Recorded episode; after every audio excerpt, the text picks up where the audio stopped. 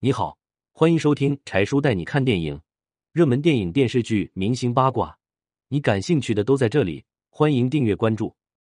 二零一零年，《阿凡达》播出，掀起一股《阿凡达》之热。它有哪些幕后故事？二零一零年，电影《阿凡达》一播出就引爆全国，掀起了一股《阿凡达》之热，累计票房二十七点八八亿美元。这部电影有哪些幕后故事呢？一九九五年，导演卡梅隆把《阿凡达》的剧本交给了制片人，制片人非常认可卡梅隆的想法。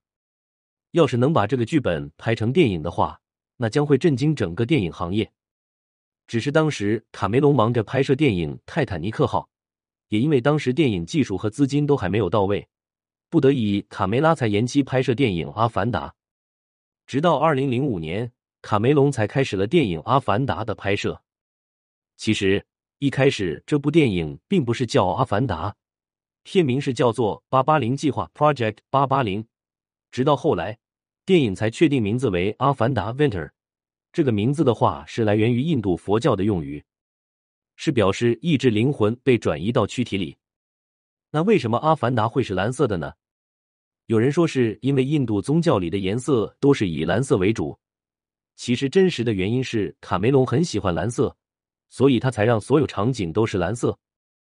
不得不说，这也是导演的一项权利，喜欢什么颜色就用什么颜色。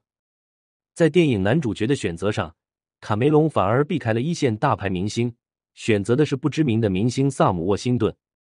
为了更真实的呈现电影，卡梅隆还带上了所有剧组人员去夏威夷体验原始森林部落，在这里他们拍摄了很多精美的画面，用来构建电影中潘多拉星球上的生活环境。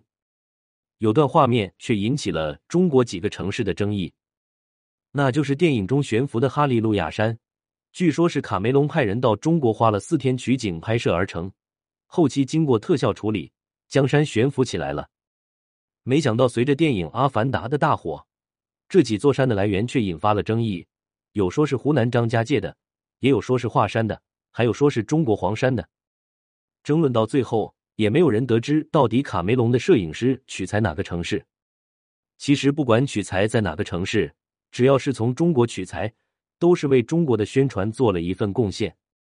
对于女主角来说，这部电影最难的地方就是要靠自己想象骑着鸟在天空中飞翔的样子，因为那时候技术并不成熟，只能靠自己凭空想象了。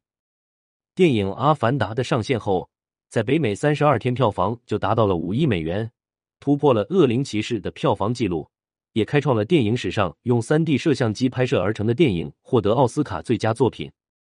如今。卡梅隆继续拍摄的电影《阿凡达二》即将上映，据说时间长达一百九十分钟，也就是三个小时十分。